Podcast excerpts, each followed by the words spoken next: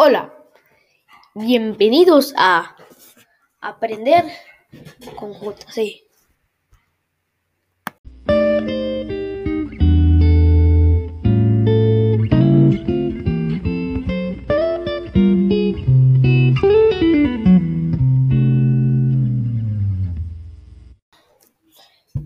Hola, ¿qué tal? ¿Cómo les va? Soy Juan José López, como ya me les he presentado varias veces, pero claramente es importante todos los días presentarme por si hay algún nuevo televidente que es la primera vez que nos escucha. Y para los nuevos televidentes, no, yo no emito solo, emito también con mi compañero Camilo Antestor. No, no somos, no somos periodistas profesionales o algo así, sino que somos del grado 6-1, estudiamos en el colegio Salesiano San Juan Bosco. Hoy quería hacer un podcast muy interesante. Sería, en total haríamos cinco podcasts y ya llevaríamos tres. Este podcast va a ser principalmente sobre un experimento. Hemos visto muchos en nuestra asignatura de química, pero será principalmente sobre el experimento de la lámina de oro.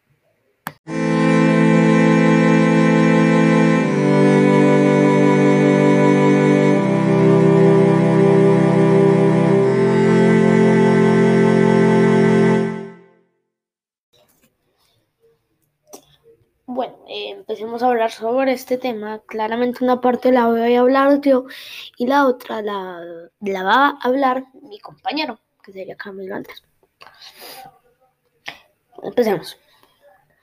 Este experimento consiste o se crea en que algunas partículas alfa positivas, eso tiene que ser muy importante, son partículas alfa positivas, memorícenselo, se destruyen o rebotan, perdón, no se destruyen, se dividen o rebotan.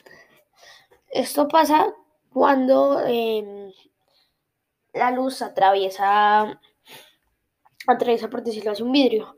Y en la mitad hay una lámina de oro, como lo dice el experimento. Ese es el nombre, la lámina de oro. Se, se, esa lámina de oro, los rayos que pasaron a través como de ese vidrio, lo que hacen, eh, como porque son positivas y son partículas alfa, se dividen, o sea, cuando, cuando llegan a la lámina de oro, rebotan o se dividen, como lo dije anteriormente.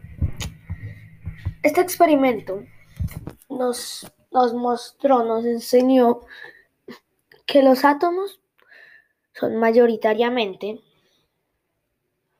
un espacio vacío esto se vea lo, lo mencionado anteriormente.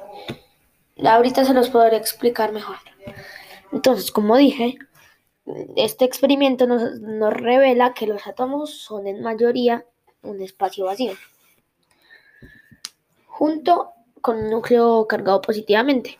O sea, pues que es un espacio ahí vacío, pero él tiene ahí el núcleo y sus órbitas.